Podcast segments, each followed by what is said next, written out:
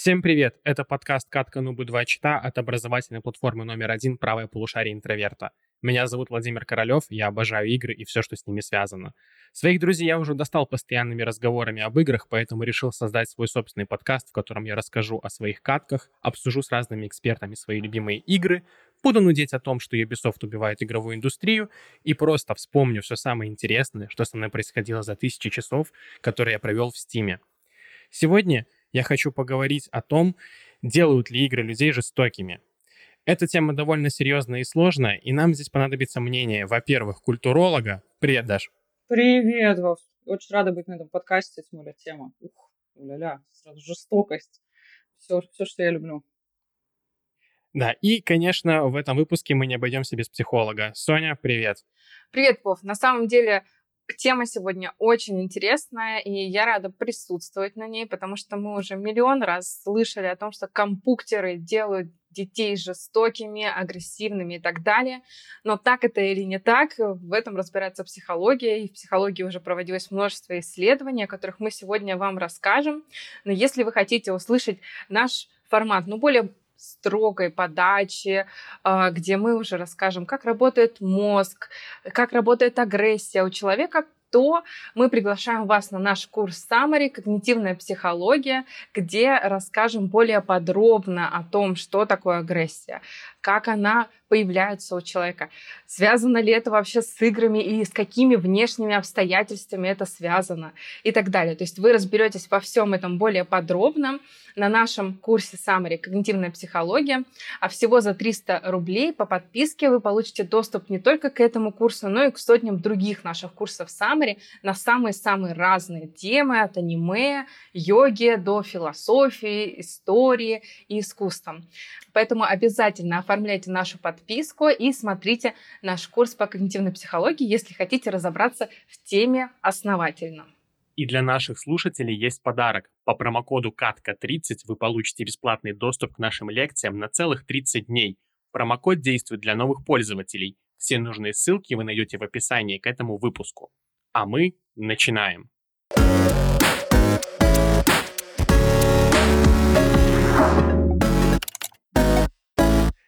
Итак, девочки, что хотелось бы с вами обсудить? А, во-первых, Соня, этот вопрос скорее уже прям к тебе.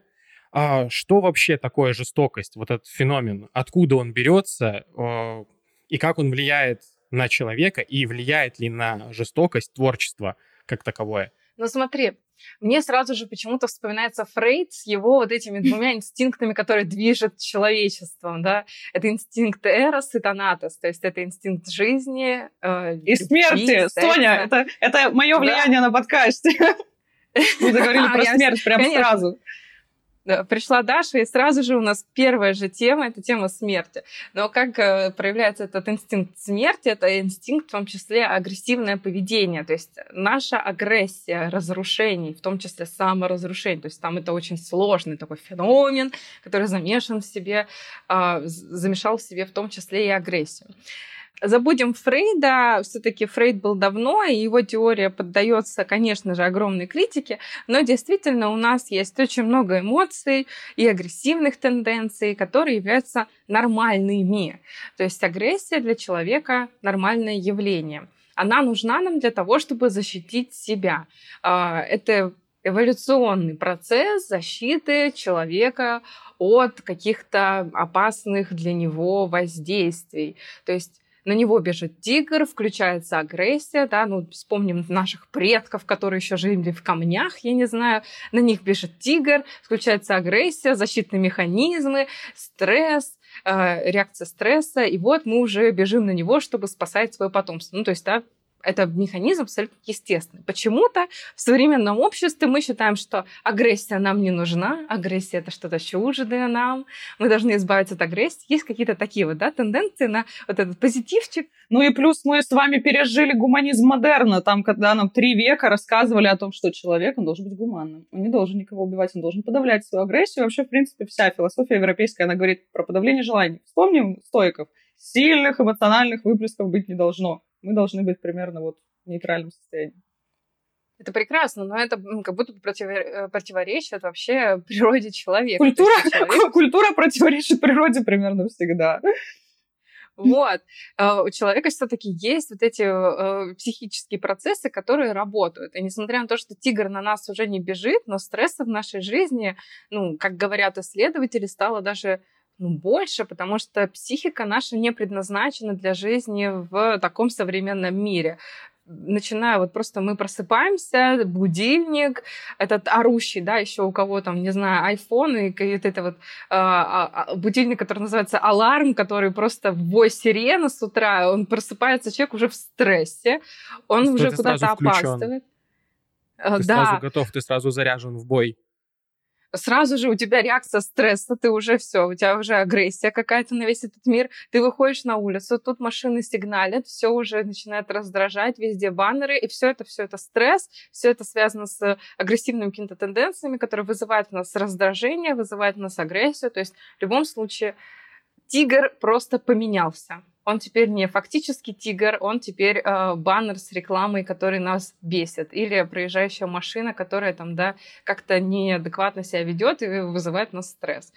Но агрессия это нормально, это реакция, которая помогает нам защитить себя, и в том числе защитить нашу э, как бы личность от каких-то травмирующих событий, да, мы все знаем про личные границы, что это такое, в принципе, понимаем, да, это то, что помогает нам защититься от травмирующих каких-то ситуаций.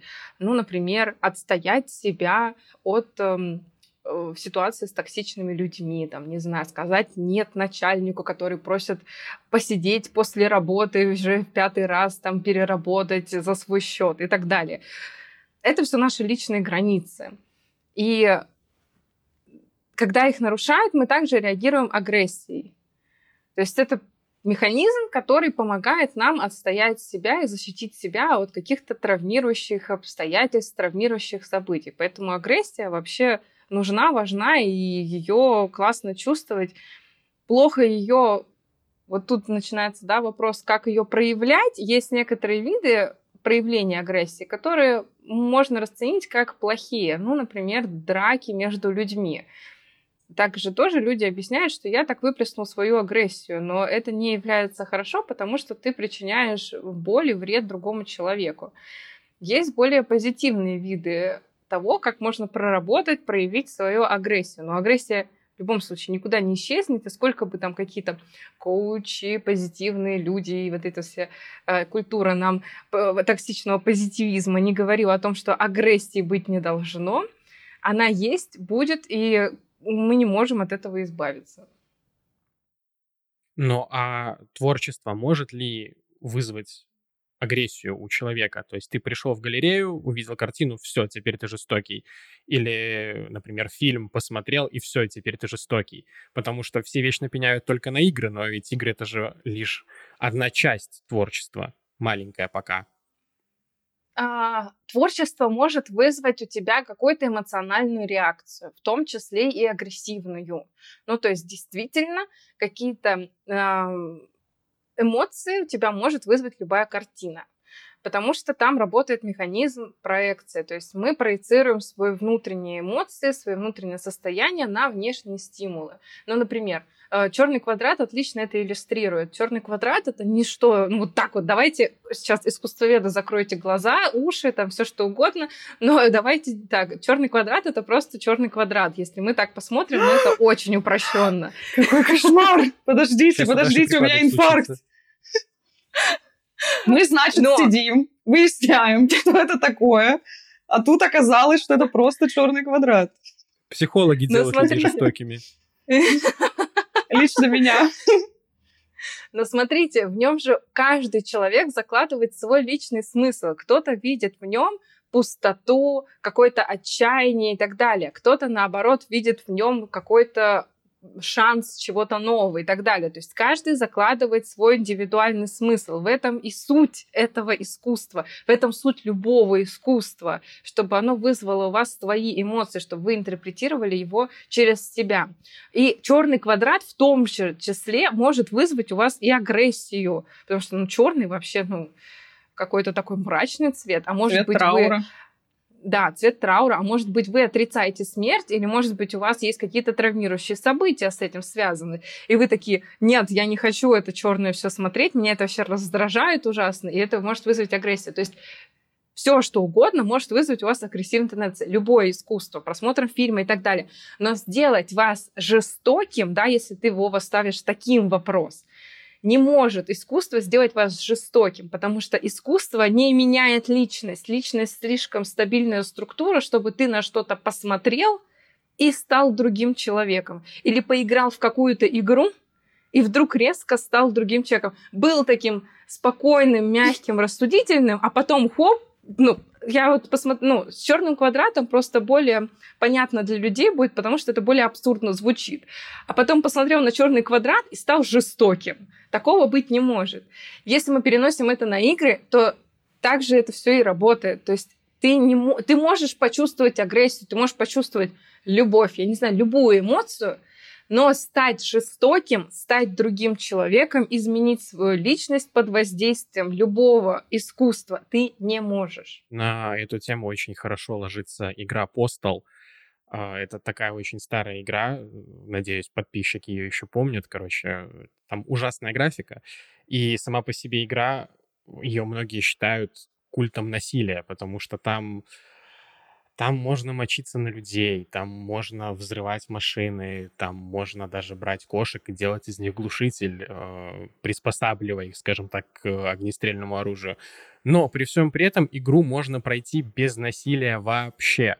То есть э, авторы заложили там механизм прохождения без э, убийств и без вообще всякой чернухи. Но для этого нужно ждать. То есть э, если в, при, при обычном прохождении обычный игрок просто заходил в банк, расстреливал всех и забирал деньги, то в целом там можно было дождаться своей очереди в банке, ждать было долго, но при этом как бы цель конечная очень легко выполнялась, без насилия. А можно мне еще маленькие свои 5 копеек вставить? Соня, мне кажется, затронула вообще очень важную вещь а, по поводу множественных интерпретаций. То есть каким бы артефактом культуры, то есть ну, предмет искусства, это игра, я не знаю, там культурная практика, все что угодно, с чем бы мы ни сталкивались, мы можем с вами вспомнить прекрасного человека, которого зовут Ролан Барт, который написал в 20 веке статью небольшую, которая называется «Смерть автора».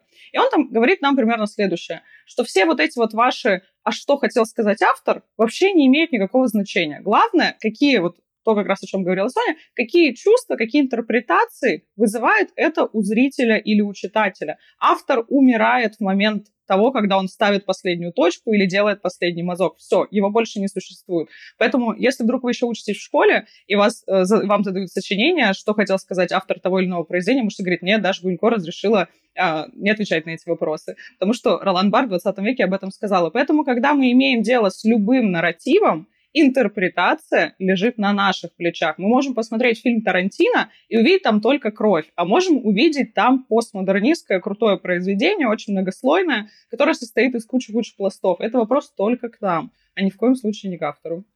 Мне, Вова, знаешь, напомнила вот то, что ты рассказывал о игре, что ее можно пройти, по сути, да, быть э, агрессивным в ней, да, нарушать закон, да, ну, условно, назовем это так. Или можно играть э, добропорядочным абсолютно, там, стоять все очереди в банке и так далее. Напомнил мне эксперимент Милгрэма, который показал нам о том, что люди, в принципе, склонны к жестокости. А, я хочу напомнить да, для всех наших слушателей, что Милгрэм ставил э, свой эксперимент, доказав то, что если с человека снять ответственность и сказать, что вы не несете никакой юридической, законодательной ответственности перед э, тем, что вы делаете, то они способны к довольно жестоким проявлениям по отношению к другим э, людям. В чем заключался эксперимент? То есть изначально он говорил э, человеку, что мы проверяем там, на память, вообще эксперимент на проверку памяти, и вот Э, там за стенкой будет сидеть другой человек, которого вы будете бить током, если он ответит неправильно на вопрос. И каждый раз, когда он отвечает неправильно, количество э, электрического тока, который будет подводиться к этому человеку, и, точнее удар тока, будет повышаться. Э, и вы это можете регулировать, да, но вы можете отказаться, по сути, это делать, в любой момент. Так вот, люди не отказывались, и большинство людей доводили до самых э, максимальных значений, когда уже, по сути, человек за той стенкой не подавал признаки жизни. Потому что им говорили, что вы не несете за это ответственности. Ну, то есть вся ответственность за то, что происходит с тем человеком, лежит на организатора. Вы подписываете бумаги и так далее. Изначально этот эксперимент, э, он был с целью доказать, что немцы склонны к жестокости. Эксперимент был проведен после Второй мировой войны, и была цель доказать, что это связано с нацией. То есть ну, определенные нации, определенные люди, они более жестокие и способны к более жестоким вещам, чем другие нации, другие культуры и так далее. А, мы прекрасно понимаем сейчас, что это так не работает, да, но в том числе, наверное, сейчас благодаря этим экспериментам, которые были проведены тогда. То есть у нас есть множество доказательств того, что это не работает, потому что в 20 веке было вообще много таких сумасшедших теорий, да, которые делили людям, людей по культуре ну, культурным аспектам, генетическим и так далее. Мы сейчас понимаем, что это так не работает, и в том числе благодаря эксперименту Милгрома, который показал, что это не зависит вообще от этих аспектов, что люди по всему миру, этот эксперимент проводился везде, то есть во многих странах, в первую, в первую очередь, конечно же, в США, он проводился в Европе, вообще во многих странах он повторялся множество раз, а, было все это задокументировано, поэтому вы можете на Ютубе это найти в свободном доступе. Э, что доказало о том, что люди, в принципе, склонны вот к этому проявлению агрессии, если с них снять ответственность. Поэтому, если вам сейчас, дорогие слушатели, кажется, что нет, агрессивные игры играют только жестокие люди. Или вот вот есть игра, да, я бы там стоял в очереди в банке бы и сидел бы, все бы делал по правилам и так далее. А, возможно, это так, может быть, вы действительно стесняетесь, может быть, своих агрессивных тенденций, может быть, в детстве вам говорили, что злиться это плохо, злиться вообще нельзя. Но э, дело в том, что э, агрессия это неплохо, и проявлять ее в играх гораздо лучше, чем проявлять ее в реальности.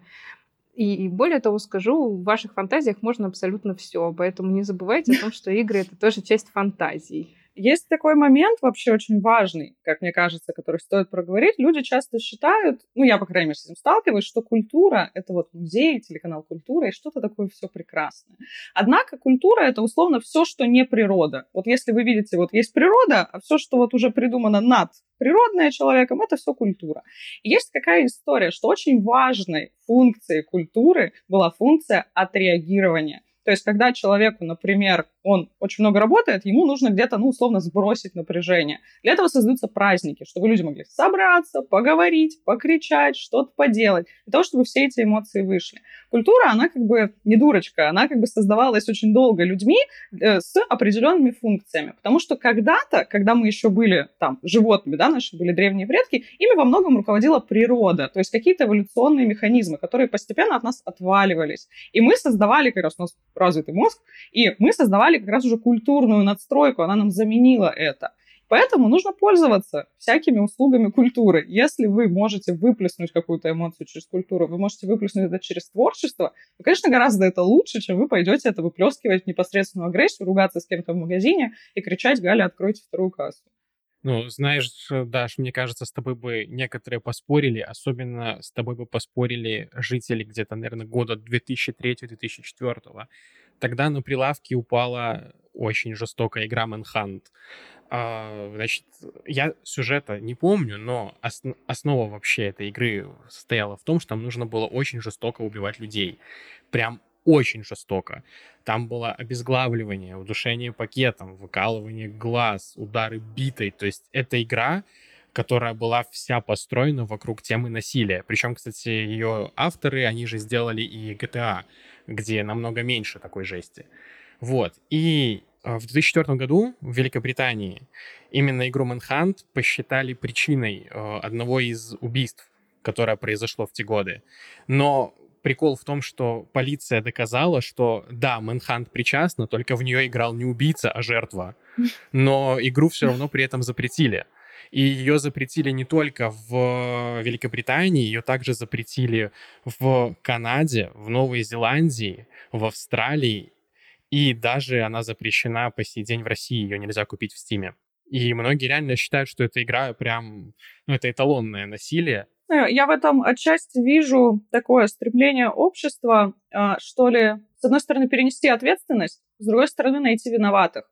Есть проблема в том, что насилие так или иначе случается. То есть даже в самых совершенных, скажем так, с точки зрения устройства общества, мы часто мы понимаем, что в максимально несправедливых, там, где есть большое неравенство, там, где проблемы с правами человека, а, скажем, социальная среда, она, ну, не то чтобы сопутствует, но она может реализовать какие-то вещи, которые там, есть у человека. Да? То есть мы видим рост количества насилия в обществах, где есть проблемы с правами человека, где есть проблемы с экономикой, например. Но мы не можем даже в супер прекрасном обществе все равно на ноль свести вот эту вот агрессию насилия. Поэтому, когда люди с этим сталкиваются, это их шокирует, им нужно это как-то, ну, условно, объяснить себе, как-то найти вот этого ответственного, кто не справился. Ну и очень легко обвинить что-то новое, то, что появилось недавно. То есть, когда мы понимаем, что вот эти, ваши компьютеры, они еще пока вроде что-то такое непонятное, что-то, ну, можно на них перекинуть вот эту ответственность. Наверное, это в них дело. Мы мало же про них знаем. Это же что-то такое загадочное. Вот это все из-за компьютеров.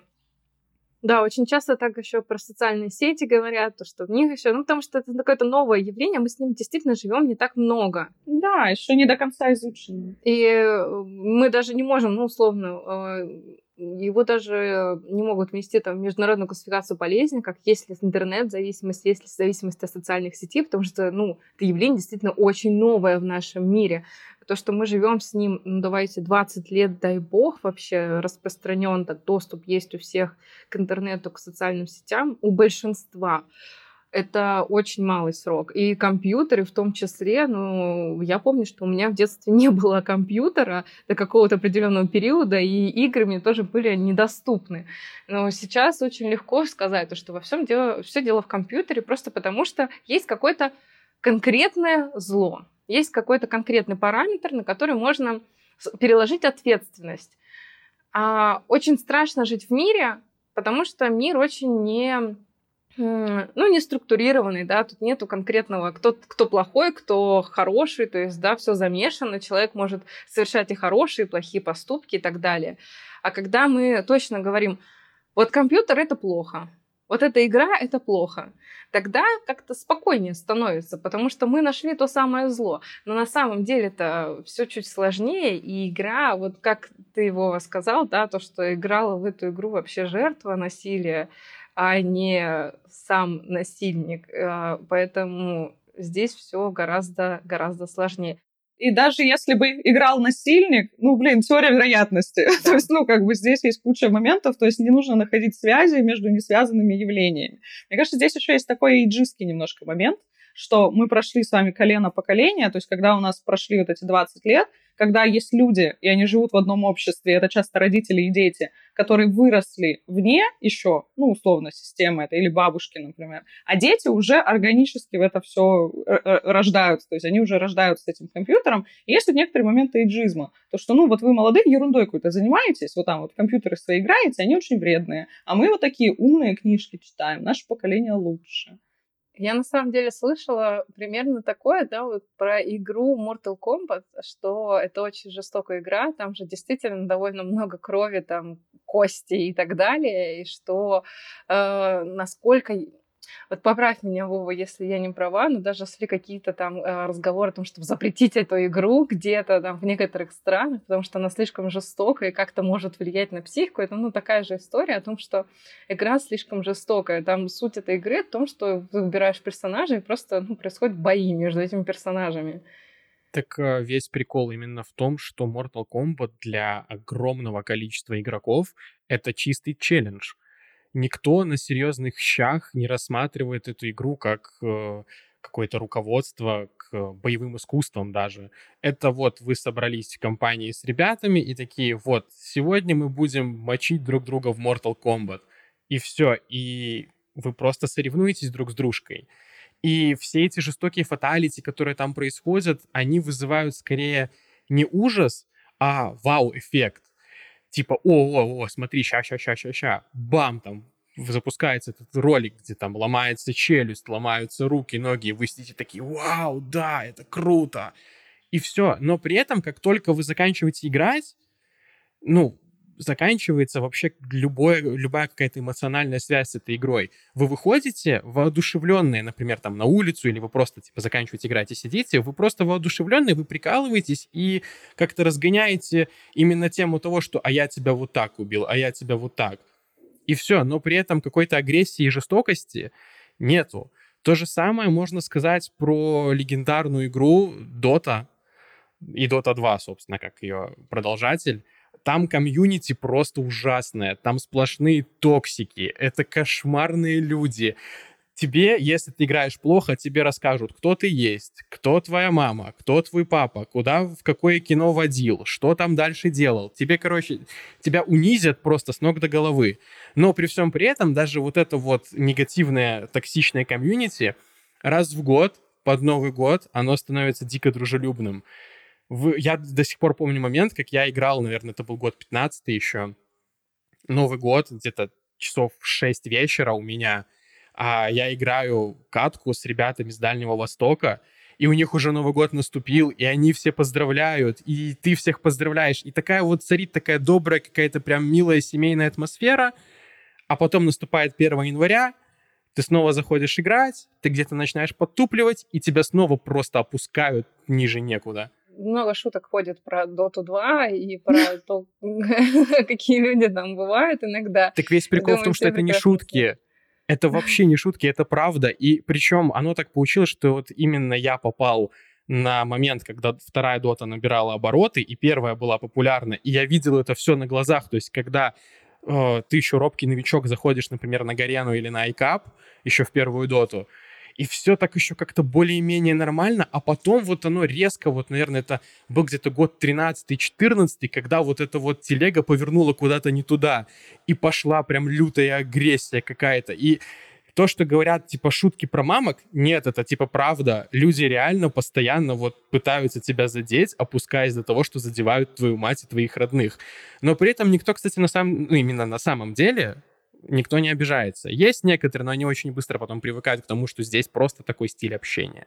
Здесь есть такой момент, э, как бы после шуток про мамок нужно переходить к серьезной культурологической книге Хейзинге «Homo Ludens. Человек играющий». Я всем советую, классная книжка, правда, очень, очень интересный подход к культуре он предлагает. Он как раз говорит о том, что игра как форма деятельности человека, она древнее культуры. И чем отличается вообще игра? Люди попадают в определенное пространство, в котором есть определенные правила и нормативы. И они там действуют даже, ну, практически не сами. То есть у них есть условный аватар, то есть некоторая такая, ну, вот, прослойка личности, которая в этом культурном пространстве взаимодействует. Плюс в компьютерной игре мы еще опосредованы, ну, мы отделены средой. То есть, если, например, мы играем непосредственно там в карты, и то можем подраться, почему бы нет. А тут у нас еще коммуникация, она разделена физической средой. То есть мы понимаем, что мы, ну, в условной безопасности. Нас, конечно, могут по IP вычислить, но как бы прямо сейчас лицо никто бить нам, скорее всего, не будет. И это немножко снимает, опять же, ответственность, немножко понижает долю а, ну, нормирования этого диалога. И поэтому люди находятся в особенном пространстве, в котором есть определенный характер коммуникации. Они быстро его усваивают то, о чем говорит Вова, почему люди многие отваливаются. То есть, ну, человек понимает, что этот стиль, вот эта вот вся история ему не подходит. Он в эту коммуникативную группу не хочет вступать. Он может из нее спокойно выйти, он не принимает правила этой игры. Те, кто принимают, они понимают, что у них есть определенный стиль общения, определенные нормы, которые вы все... Плюс э, у игры есть очень важная характеристика, что в игру вступают добровольно. То есть никого нельзя заставить вступить в игру. Человека можно там заставить дисциплинарно исполнять какие-нибудь правила на работе, но играют люди свободно. Поэтому ты, если принимаешь эту как бы коммуникативную ситуацию, то тогда ты продолжаешь в нее играть. Если нет, выход там. Всегда можно отвернуться, закрыть компьютер и не слушать про своих ни мамок, ни папок, никого больше. На самом деле, э, все это говорит нам о том, что да, люди могут проявлять в какие-то моменты даже жестокость внутри компьютерной игры, но это никак не обозначает то, что это люди на самом деле жестокие и никак не характеризует этих людей как личности. Все дело в том, что человек ну, чуть сложнее устроен, чем просто то, что компьютер делает нас жестокими.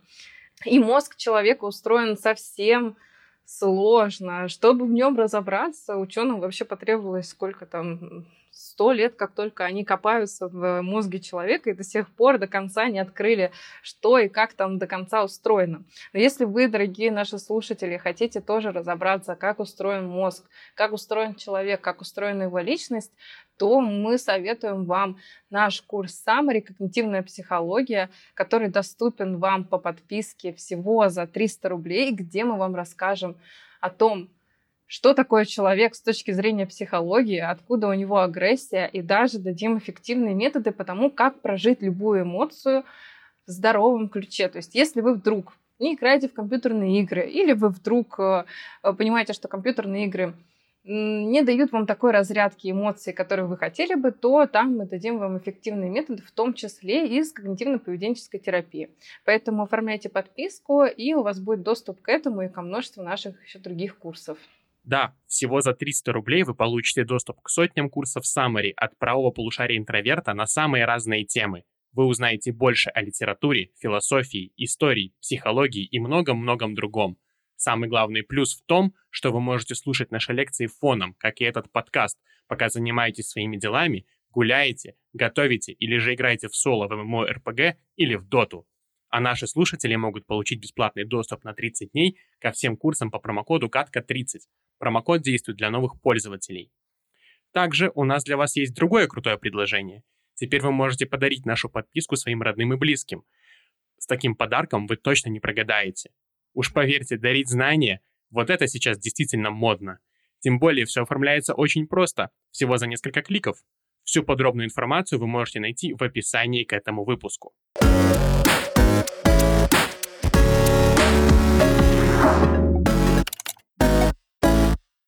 Преступления на почве игр, они происходят не часто, ну, как мы уже тут выяснили, что на самом деле для того, чтобы совершать преступление, не обязательно играть во что-то. Но почему СМИ так легко подхватывают эту тему? Почему они ее раздувают? Они превращают из игр реально какого-то монстра делают из них? Во-первых, это очень удобное объяснение. То есть, э, понятное дело, что средства массовой информации это условно, ну, мы ее так часто называем, четвертая власть. То есть это история про то, что очень легко найти очевидную причину. Потому что когда мы пытаемся найти причину действительную, это нужно разворачивать очень долгую и нудную телегу о том, что нам не хватает психпросвета в школах, о том, что нам необходима психологическая поддержка людей с ментальными расстройствами, о том, что нам нужно вообще больше психодиагностикой заниматься. Вообще нам нужно больше следить за тем, что происходит. Вот, например, когда происходит очередная ситуация школьного э, шутинга, проще сказать, что это виновата компьютерная игра, чем признаться, что, знаете, ну правда, была травля очень длительная, а, мы ничего с этим не сделали, мы как учителя никак не способствовали тому, чтобы у нас была здоровая атмосфера в, наших, в нашем учреждении, виноваты игры. То есть это всегда очень простой такой момент. Плюс я, как человек, который долгое время работал в средствах массовой информации, есть прекрасная заповедь всех журналистов. Хорошие новости — это не новости. Если вы расскажете вот эту вот длинную историю о том, что вот как там вот человек на самом деле-то страдал, и то, и все, и 50, это никому не надо. Если вы придумаете какого-то демона, что это все из-за ГМО, все, разрыв вообще, пулицер послезавтра. То есть здесь очень важно понимать, что это все-таки работа средств массовой информации, так или иначе, особенно если мы берем какую-то выборку, ну, не совсем качественных средств массовой информации, они оказываются самыми популярными. То есть они создают часто резонанс, шумиху и общественное мнение. Они могут вот такими не очень классными способами действовать.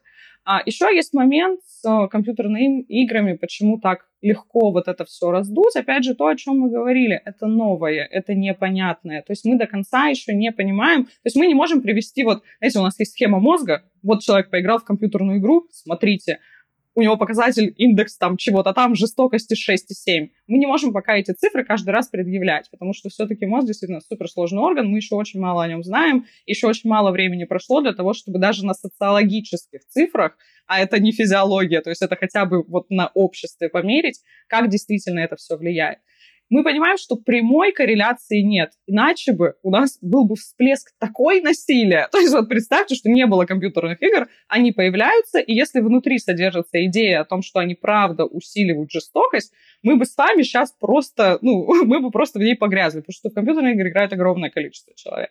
И здесь есть момент, такого, ну, легкого такого лудизма, то есть страха перед технологией, технофобией, то есть когда мы боимся чего-то нового. И плюс еще есть такой, ну, вот э, некоторый такой момент простого объяснения, что зачем нам там углубляться, все это изучать, когда есть какое-то прямое такое, прямое следствие. Мы видим на социологических цифрах, что насилие, как бы нам ни казалось иногда правда, когда мы смотрим в окно и так далее, статистически насилие становится в мире гораздо меньше. Его у нас никогда не было так мало насилия в мире, как сейчас. Хотя часто это может показать, что это не так. На самом деле насилие остается уходящей нормой. Поэтому мы ее так сильно видим, поэтому мы ее замечаем, когда мы с ней сталкиваемся. Так что как-то странно. Может быть, наоборот, стоит посмотреть, а что у нас насилие это снижается? Может, компьютерные игры к этому привели? Тоже можно поисследовать. Это вполне себе может быть, потому что фактически сейчас игры стали еще одним способом побега от реальности. И ты можешь какой-то негатив выплеснуть его в игре зайти, например, там, я не знаю, в Doom, и с учетом всей системы, которую там выстроили разработчики, вся там жесткая расчлененка, которая есть, она визуально выглядит прикольно, и в какой-то момент я даже ловил себя на мысли, что я с этого смеюсь. То есть это насилие, которое, как у Тарантино примерно, оно забавное. И таким образом, через смех вот такой вот ты реально разряжаешься. Негатив, он вот просто, он уходит куда-то вот, через мышку, он через кабель, он попадает на сервера, и на серверах он и остается. Культура создает пространство для проживания эмоций. Извините, пожалуйста, сколько прошло? 40 минут от подкаста про кладбище пора, ну, извините, ну, не могу я уже сдерживать себя. Э, культура создает похоронный ритуал для того, чтобы отгоревать вот эти все цифры, все вот эти даты, все вот ритуалы, которые вам иногда могут показаться бессмысленными. Это все создавалось людьми для того, чтобы это отгоревать, чтобы это прожить, чтобы вот как-то это реализовать. Сегодня мы живем в прекрасное время, когда активно развивается психология. И многие люди учатся проживать эмоции у психолога. Раньше такой возможности не было, и поэтому культура пыталась, ну, как-то, типа, как-то это скомпенсировать, как-то помочь этим людям, и поэтому создавала вот эти практики. И поэтому, возможно, что игры тоже не просто так появились, а потому что людям нужно было отреагировать свою агрессию, они видели в этом необходимость, создавали какие-то артефакты для себя и для других в безопасном пространстве. Там, где это не связано с реальными людьми и с реальным насилием. Ну, конечно, игры помогают прожить эмоции. Это действительно прекрасный способ избавиться от этого стресса. При этом он такой энергонезатратный, то есть, да, у нас есть варианты типа бегать, условно, что не очень нравится большинству людей, да, и тоже может помочь вам избавиться от стресса, от злости и так далее. А вы можете включить, включить там PlayStation и поиграть в Mortal Kombat, что тоже даст вам выплеск вот этой вот эмоции, агрессии. Например, вот у вас тяжелый рабочий день был, все достало, и вот вы представляете, ну, условно, вы представляете, что вы сражаетесь против вашего начальника, и вам становится легче. Делать ли это вас жестоким? Пойдете ли вы так делать в реальной жизни? Нет. Ну, давайте честно, это не будет, это не работает вот так вот напрямую. Станет ли вам легче? Определенно. Это поможет вам прожить эти эмоции. И в психологии есть такое великолепное правило, что в фантазиях можно делать абсолютно все. Есть множество практик, э, которые помогают как раз с помощью фантазий э, проживать то, что невозможно прожить в реальной жизни. Поэтому в фантазиях вы можете делать все, что угодно. И, например, э, как еще избавиться от агрессии, если вы, например, не хотите играть в игры? А вдруг вы зашли на этот подкаст, но вы никак не связаны с э, миром игр, просто решили послушать нас. А вы можете, например, э, побить подушку, да, представить вместо подушки то, что злит вас. Это может быть не человек, да, это может быть ваша работа, там, дедлайны, дипломная работа, все что угодно. Ну, дипломную работу разорвать, ну, скажите, ну, как-то вот жалко жалко, да, ну честно, ну столько над ней стараться, что потом ее просто так разорвать в порыве злости, но жалко. А просто побить подушку это что-то приятное. И это происходит в мире фантазии, вам становится легче. Поэтому в фантазии не надо, во-первых, себя ругать за фантазию, потому что это не, это не реальность. Игры — это не вещь, которая способствует агрессии. У вас уже есть агрессия, вы пришли в игры, вы уже, у вас уже есть агрессия какая-то. Игры просто позволили вам ее как-то проявить и прожить. Я могу еще немножечко, не то что снять с вас вину, но э, рассказать о том, что ваш способ отреагирования агрессии, если вы выбираете компьютерные игры, абсолютно нормальным. Давайте немножко окунемся в историю и вспомним, как раньше люди отреагировали сложные чувства. На охоту, например, ходили. То есть стреляли не по компьютерным каким-то э, человечкам, да, нарисованным каким-то героям, а они ходили убивать животных. Очень классный способ отреагировать э, агрессию. Они сражались на турнирах, или они ходили смотреть на площадь казни. Слушайте, вообще, о, занятие топовое. И это тоже создано культурой. И почему-то никто особо не озадачивался вопросом, что это же наоборот плодит агрессию. Здесь я хочу просто обратить ваше внимание на то, что правда иногда кажется, что мы живем в каком-то очень страшном мире, и для этого правда есть куча аргументов, но нужно понимать, что все-таки мы, если ставим вопрос о том, провоцируют ли какие-то культурные практику агрессию, мы уже живем в более совершенном обществе. То есть если мы не говорим о том, что да, так и надо, вот там, не знаю, убивать всех в реальности, ходить, я не знаю, с АК-47 по улице, это уже неплохо. Это мы уже сделали очень большой шаг.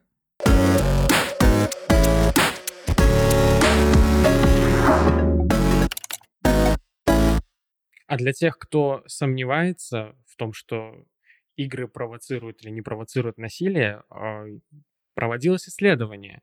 В течение двух лет ее авторы изучали прямую связь между агрессивным игровым процессом и асоциальным поведением игроков. За это время они исследовали более трех тысяч человек и выяснили, что на самом деле видеоигры вообще никак не связаны со социальным поведением.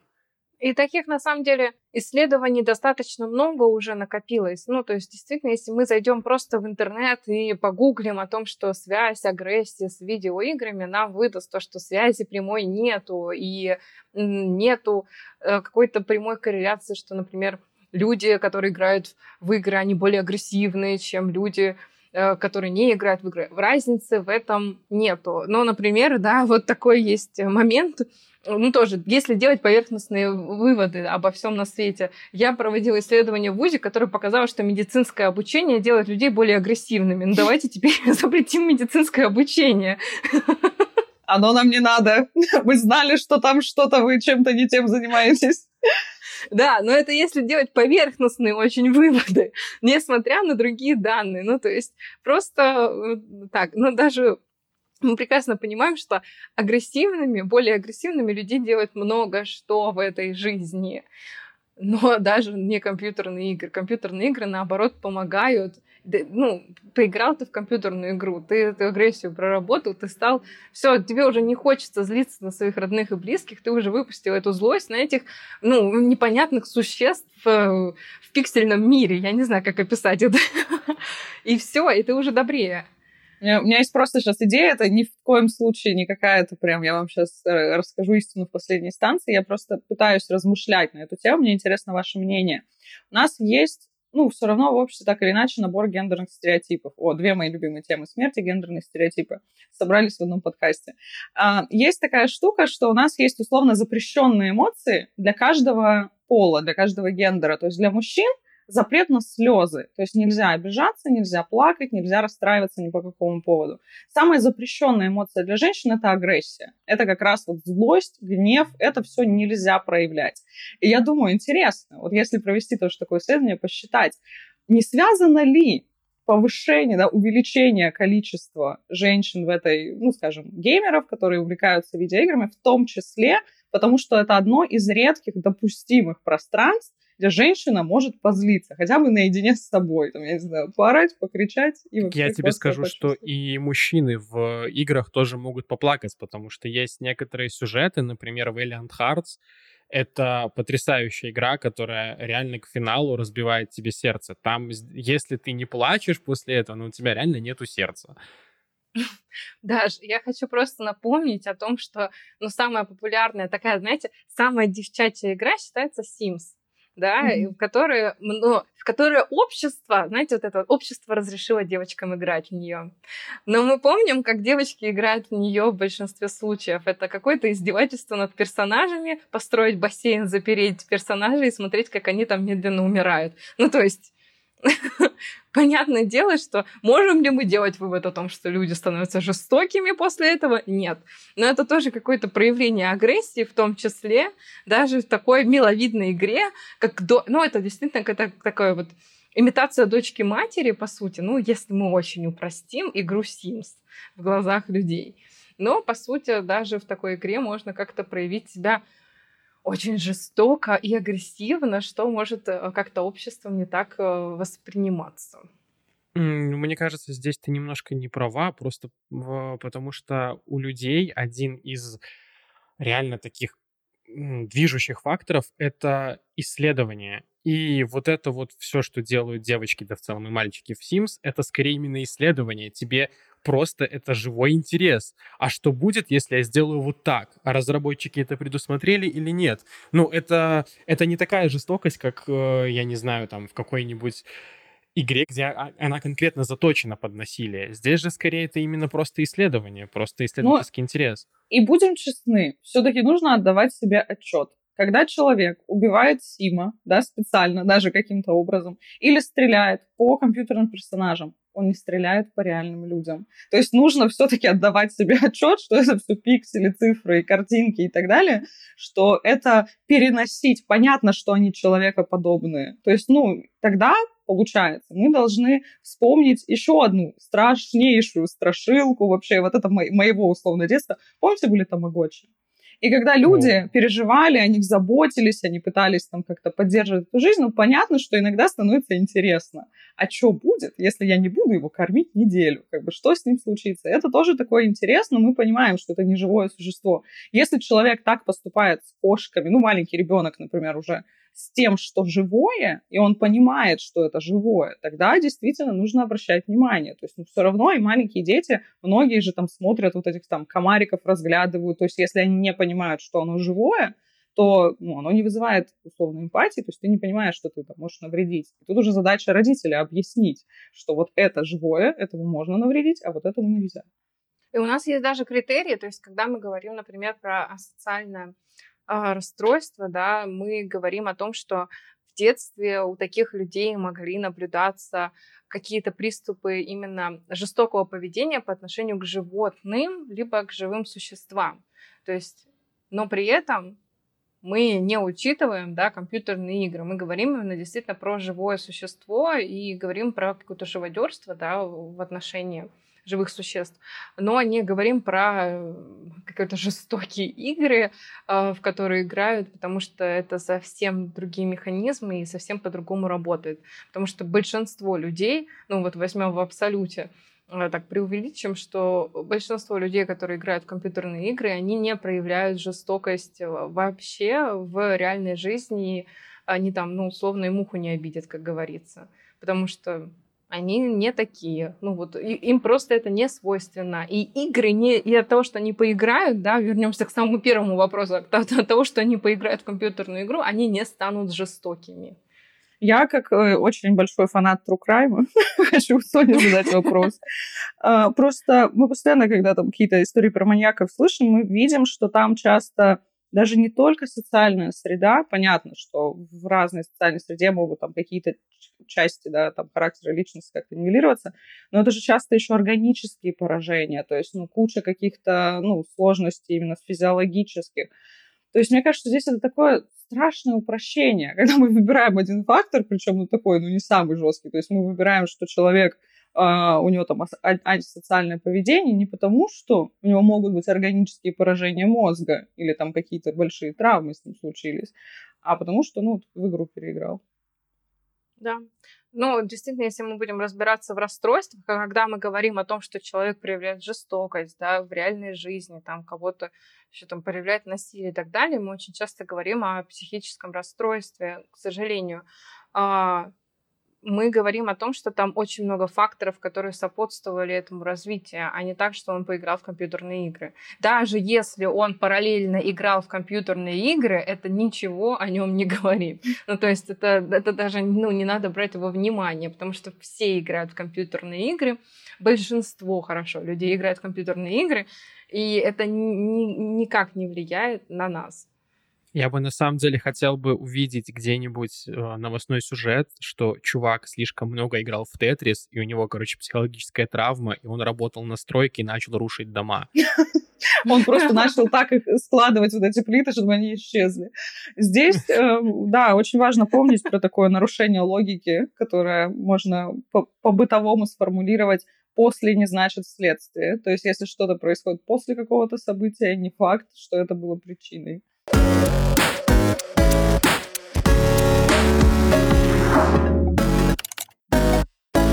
Я бы еще хотел тут э, закинуть такую интересную тему. В играх есть отдельный поджанр, называется Souls-like. Он сейчас очень популярен. А, и эти игры ставят во главу угла страдания.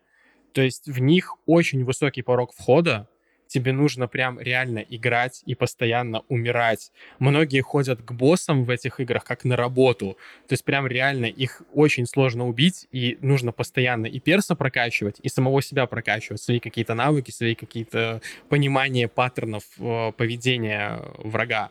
Но как только ты его преодолеваешь, ты испытываешь такую эйфорию, которую в жизни просто невозможно испытать. Это вот как, как будто бы ты делал какой-то проект очень большой, очень объемный на протяжении нескольких десятков часов с какой-то командой, и вы в итоге справились, и проект выстрелил.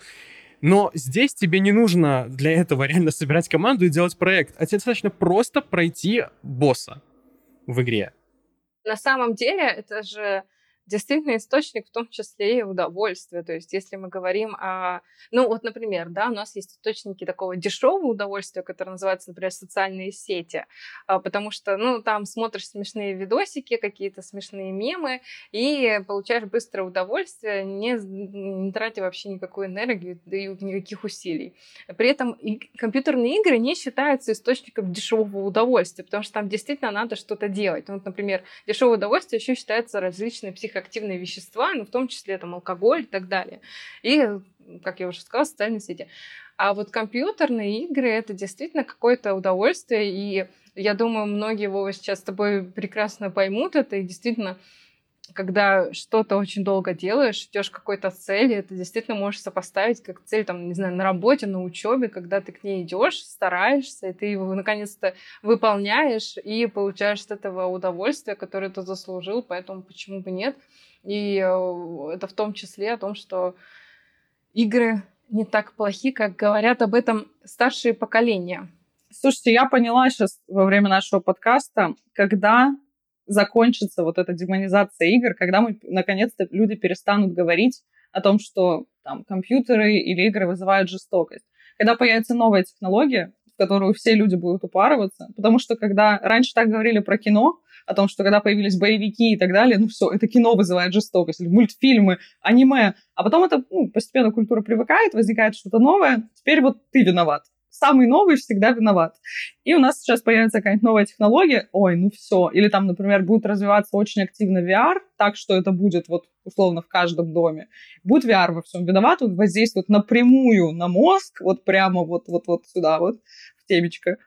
Но при этом, возвращаясь э, к теме соус-лайков, вот этих вот игр, э, из-за вот этой вот адской сложности реально сторонние люди пугаются.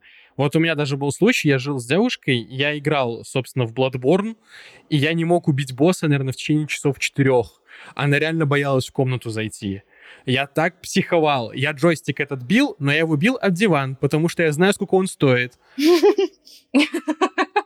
Тоже, кстати, классный сдерживающий фактор по, по выражению агрессии, когда ты такой задумываешься, сколько это денег, такой, ну ладно, я не буду кидать телефон в стену прямо сейчас, не, я знаю людей, которые не могут сдерживаться. Я действительно знаю людей, которые могут там бить э, клавиатуру, даже разбивали мониторы и так далее от э, агрессии.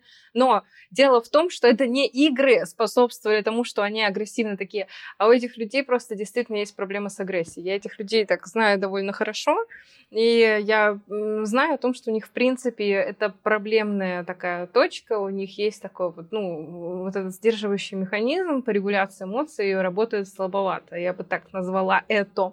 И э, вне зависимости от игр они могут что-то сломать. И во время игр это тоже случается. И когда мы видим все эти да, э, видео, которые даже разошлись на мемы некоторые, где кто-то что-то ломает и так далее, мы должны понимать, что это, ну, опять-таки, тут игра, это ну, третий фактор, почему он так сделал. Скорее всего, этот человек так делает и вне игры, и до игр так делал, и будет делать после игр. И вот сам человек, вот у него, ну, есть такие нюансы его работы психики. Это не значит, что он будет такой всегда. Ну, над этим надо работать, да, работать над этим надо либо на психотерапии, либо посмотрев наши курсы Summary.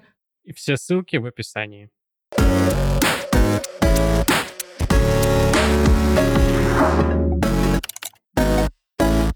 Так, ну мы поговорили слишком много уже про агрессию и негатив, а Какие вообще позитивные могут быть примеры влияния видеоигр? Что хорошего нам дали игры? О, как? я тут могу достать вообще просто очень классные примеры. Я одно время изучала а, цифровую терапию боли и цифровую терапию горя а, с помощью различных компьютерных игр. То есть есть такое вообще понятие, цифровая терапия, условно, это такая а, культурная помощь. То есть когда человек сталкивается с каким-то событием, и он может условно в вот этом пространстве игры каким-то образом его отыграть. Очень есть классная игра The Dragon Cancer. Это такая, ну, уже хрестоматийный пример. Э, пример работы с горем утраты. Эта игра, она кратко по нарративу выглядит так. А, маленький мальчик борется с раком, и показана история его родителей, которые всю эту дорогу проходят вместе с ним – конце мальчик умирает, и необходимо родителям как-то с этой утратой работать.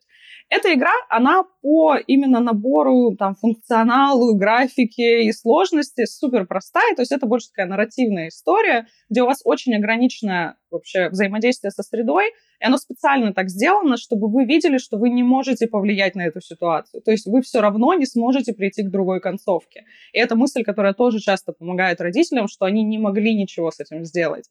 И снять с них, там, помочь им с чувством вины, что они что-то там не доделали, как-то не помогли. Эту игру придумали реальные родители, у которых умер ребенок из-за рака, и они пытались, ну, таким образом как-то и свою боль себе присвоить и как-то ее проиграть, также помочь другим людям. Я знаю, что сейчас возникает много таких инди-игр, которые посвящены сложным всяким экзистенциальным вопросам, там, где люди могут в этом пространстве как-то пожить, например, в ситуации утраты или пожить в ситуации горя, и игра показывает им, что их чувства нормальны, что другие люди тоже так чувствуют, что есть какие-то общие вещи, что человек не один, потому что, например, в момент утраты бывает очень часто восстановить вот это чувство социальной разобщенности, что ты вот один со своим горем. Поэтому таких примеров, мне кажется, очень много, и как раз вот такие терапевтичные игры а, мне безумно нравятся. Я сама вообще фанат. Я один раз играла в игру, которая такая, ну, она очень, очень инди, очень э, малюсенькая такая, сделанная на коленке. Там ты просто плывешь на лодке по течению. Это такая большая метафора там, жизни, там тебе задают всякие вопросы, ты можешь там подумать про смысл жизни. А в мире, в котором постоянно куда-то бежим, постоянно работаем, постоянно вот все вот в этой вот отключке, иногда очень полезно посидеть, помедитировать, поплавать на этой лодке, позадумываться о том, куда вообще, куда, куда плывем. На самом деле есть очень много таких игр, которые очень хорошо помогают избавиться от стресса и вообще так немного медитативного процесса в жизнь добавить. Например, а, особенно для телефона таких игр полно. Например, есть игра э, «Котики и суп», или как-то так она называется, где вы просто сидите... Да, где вы просто сидите и варите вместе с котиками суп, и это действительно такой вот медитативный процесс, потому что там, ну, ну действительно, там нечего делать, то есть те люди, которые любят там, где что надо прокачивать персонажей, как-то много что-то выбирать и так далее. Нет, это там ты можешь одеть шапочку коту, ты можешь одеть какой-то фарточек коту, ты там прокачиваешь кота, который режет морковку, капусту. Ну, то есть какие-то вообще минимальные действия, но при этом ты получаешь огромное удовольствие. Там, во-первых, графика очень-очень приятная, такая красивая, такая немножко анимешная, я бы сказала, такая мультипликационная. И плюс просто медитируешь под звуки котиков, как они мурчат. То есть это все очень действительно приятно, и Поэтому есть множество разных игр. И, кстати, вот те игры, которые, про которые Даша говорила, тоже видела. И даже я, я не играла в нее, я смотрела, как в нее играют на Ютубе. Ну, то есть смотрела обзор игры. А, тоже очень такая... Я даже проследилась в какой-то момент, честно скажу, потому что такие игры действительно очень классные, и их очень много. И если мы, да, отходим от э, каких-то классических игр, которые, ну, у нас обычно в голове под словом компьютерная игра всплывает по типу шутеров и так далее, то есть очень много разных игр для разных целей, в том числе там даже Симсы, э, которые помогут вам там, не знаю, э, какую-то свою мечту построить. И я даже видела, что Sims некоторые люди планируют, э, как будет выглядеть их дом, там плани- да. планировка комнат и так далее. То есть вообще тут у нас, люди помнишь, вещи делают. У нас была одна коллега, которая воспроизводила офис или какие-то там да, какие-то персонажи вот. Создавала для того, чтобы ну как-то нас повеселить, чтобы свои идеи какие-то показать, например, на этом. Ну и, конечно, не забываем о том, что Майнкрафт используется в школах, применяется для развития проактивного мышления, так что вполне себе. Да. да и в целом мы как раз столько говорили о том, что не нужно бояться даже тех же шутеров. Ну, то есть не нужно делать вид, что вот есть какие-то полезные игры и неполезные игры. Есть просто игры для разной аудитории. Если человеку необходимо как бы эту агрессию выплеснуть, если это ему помогает, на здоровье. Ну и вам только вообще, можем сказать, пожалуйста. Да, здесь вспоминается еще случай, а, который описывался, по-моему, лет 10 назад в СМИ, его очень хорошо разобрали. А, пара детей пошла в лес и повстречала лося, какого-то очень агрессивно настроенного лося. И мальчик применил навыки из игры World of Warcraft. Он, короче, прикинулся мертвым, лось подошел, понюхал их, и все, и ушел, короче, куда-то по своим делам, а дети потом встали и ушли обратно к родителям. Вот. А другой очень интересный случай связан с популярными гонками Гран-туризма, которые являются эксклюзивом для платформы PlayStation. А, есть такой парень, Ян Макдебора. Значит, он очень любил Гран-туризма и участвовал даже в виртуальных соревах, которые финансировали Sony и Nissan. Игроки, которые э, вот, участвовали в этих соревнованиях, которые выигрывали, они получали возможность построить настоящую профессиональную карьеру в Nissan, профессиональных гонщиков. И вот Ян Макдебора, он реально стал профессиональным гонщиком. Да, он какие-то очень громкие, крутые титулы и места он не занимает, у него нету каких-то титулов. Но при этом его история легла в основу фильма «Гран Туризма», собственно, который скоро выйдет. И вообще, если вам игры помогают расслабиться, отдохнуть, хорошо провести время, то почему нет? То же самое, ну, что запрещать людям смотреть кино. Или все, никаких сериалов. Раньше книги, помните, все новое действительно поражает. Раньше когда появились книги, все тоже говорили, вот эти книги, это плохо, да, вот надо в поле пахать. Ну, Ерундой занимаетесь, новое. романы свои да. читаете бульварные, и что? Какое с этого толк? Поэтому надо всегда помнить историю, да, чтобы не повторять ошибок, как говорится. Всегда помнить то, что новое пугает. И э, мы помним, что игры — это что-то новое в нашей жизни. Не стоит этого бояться, потому что это не так страшно. И не делать прямую связь между какими-то явлениями и жестокостью с играми. И помнить, что игры бывают разные, и цели у игроков тоже есть абсолютно разные.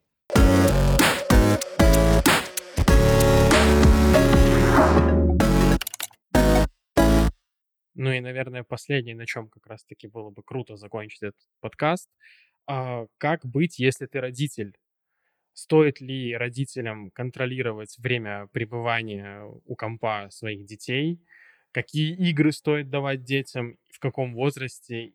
Ну, контролировать явно стоит, как бы вообще, в принципе, стоит э, понимать, что у детей должен быть распорядок дня, ну, во-первых, про какой возраст мы говорим? Мы говорим о том, что а, с самого рождения у детей должна быть какая-то дисциплина. В принципе, да, когда мы говорим про ну, только что родившегося ребенка, у него там каждые три часа кормления, сон и так далее, все по часам отмерено.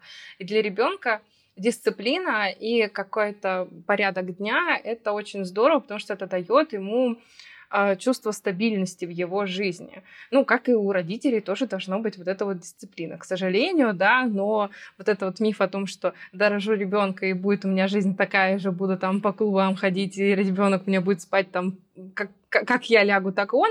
К сожалению, оно не работает, но если это работает, то с э, огромным вредом для психики самого ребенка. И мы должны понимать, что у ребенка должна быть дисциплина до определенного возраста уж точно, да, в подростковом возрасте они начинают брыкаться, ну, это тоже период такой зрелости, они должны отделиться, должны сами восп... выстроить свой распорядок дня и так далее, там уже будет сложнее, это уже другой вопрос. Но ограничивать стоит.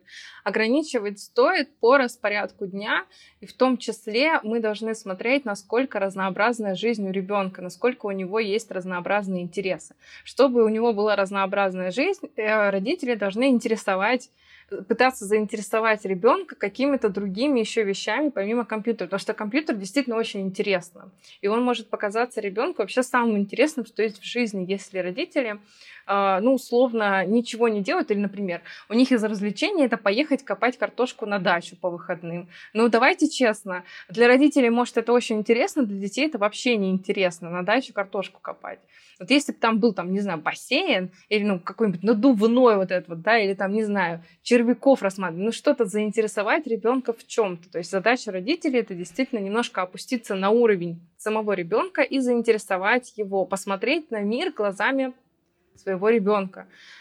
А, задача родителей это сделать жизнь ребенка сбалансированной. Да, есть компьютерные игры, тут уже время того, сколько сидеть, не надо его ограничивать так, что 15 минут и все, да, это может быть час-два, то есть спокойно, но надо посмотреть, что ребенок там э, должен ощущать голод, должен ощущать насыщение. Если у него пропадает это чувство, это уже знак того, что он, наверное, переиграл, потому что дети должны эм, Проблема в том, что дети только учатся понимать свой организм, и, на, и задача родителей подсказать им, как это все работает. Ну, то есть тут очень много таких больших процессов, но надо ли ограничивать детей? Да, надо. Насколько это делать сильно? Не так сильно, чтобы ребенок, да, там в истерике бился. Но тут вопрос в том, почему ваш ребенок бьется в истерике из-за того, что у него нет компьютерной игры. Может быть, у него больше в этой жизни нет ничего интересного, что у него есть только компьютерная игра. Может быть, вы ничего больше не показали ему, кроме компьютерных игр. То есть Тут тоже такой вопрос. А может быть, у ребенка есть какие-то проблемы, и он пытается убежать в, компьютерный, в мир компьютерных игр от этих проблем, потому что виртуальный мир ну, привлекательнее, ты там можешь быть супергероем, там вообще всех э, защитить, всех убить, вообще противников, а в жизни, ну, там, например, буллинг в школе и так далее. То есть тут это очень такая огромная проблема, которая собирает очень много сфер, сфер в том числе жизни ребенка и сфер общения между ребенком и родителем, за которой вот надо следить очень тщательно. Нас, кстати, есть очень много курсов в Summary по тому, как взаимодействовать с ребенком, какие есть кризисы возрастные у ребенка, как э, все эти кризисы проходить наиболее мягко, то есть как взаимодействовать с ребенком на разных этапах его взросления. Все это вы также можете, кстати, по подписке смотреть. Поэтому, если вы хотите узнать ответы и на этот вопрос, у нас есть курс даже на эту тему. Ну, я могу от себя сказать на эту тему, что я был ребенком чисто функциональной семьи, которая меня только обеспечивала всем, чем нужно, и все. И у меня было время не ограничено на игры. Но при этом у меня были еще книги, театры, музеи. Мне все это было интересно, и поэтому у меня игры, они, они очень хорошо вклинились в мою жизнь, и ограничивать вот именно меня не стоило. Поэтому родителям важно понять ребенка в первую очередь. И уже потом решать, ограничивать или нет. Да, действительно, тут очень сложный вопрос, где стоит подобрать индивидуальный подход к своему ребенку. Я в первую очередь узнать своего ребенка, ведь это ребенок как это вот эта фраза ребенок это гость нашей жизни. Действительно. Незнакомый какой-то человек. Да, но действительно, э, как бы мы ни хотели, да, у многих родителей есть такое представление, что сейчас вот ребенок будет таким, таким и таким. Нет, он приходит уже с определенным набором каких-то качеств, характеристик, как минимум физиологических, а потом мы еще не знаем, как наше воспитание на нем скажется, как какие личностные особенности ему э, взрастит в нем. Поэтому задача родителей это знакомиться со своим ребенком и уже адаптировать свой метод воспитания под самого ребенка. Мне в этом плане больше нравится аналогия, что ребенок это персонаж РПГ, но нулевого уровня, и ты его прокачиваешь, ты ему прививаешь какие-то навыки, ты ему покупаешь шмот, с которым он выходит в этот мир. Тоже очень хорошая аналогия. Дорогие друзья и слушатели, если вам понравился наш сегодняшний выпуск, то оставляйте свои комментарии, ставьте нам 5 звезд на Apple подкастах, а также смотрите наш курс Summary «Когнитивная психология. Как изменить мышление», Напоминаю вам про подарок для новых пользователей. При оформлении подписки вводите промокод КАТКА30, и вы получите бесплатный доступ на целых 30 дней. Все ссылки в описании. Даш, Сов, спасибо вам большое, что пришли. Было интересно с вами поболтать и разобрать такую нелегкую тему, как жестокость в видеоиграх, с двух разных позиций. Спасибо большое, что позвал первый выпуск еще. Вообще поздравляем тебя с началом твоего персонального подкаста про игры. Надеюсь, все будет классно складываться. Да, поздравляем и спасибо огромное. Тема реально очень интересная. Я давно хотела эту тему поднять, и спасибо тебе за такую возможность. Это было очень круто. Девочки, пока. А вы подписывайтесь на нас в социальных сетях. Мы есть везде и даже на YouTube. Поддержите наш новый подкаст, и мы обязательно расскажем вам еще больше о мире игр. Всем спасибо и до скорых встреч. Всем пока. Пока-пока.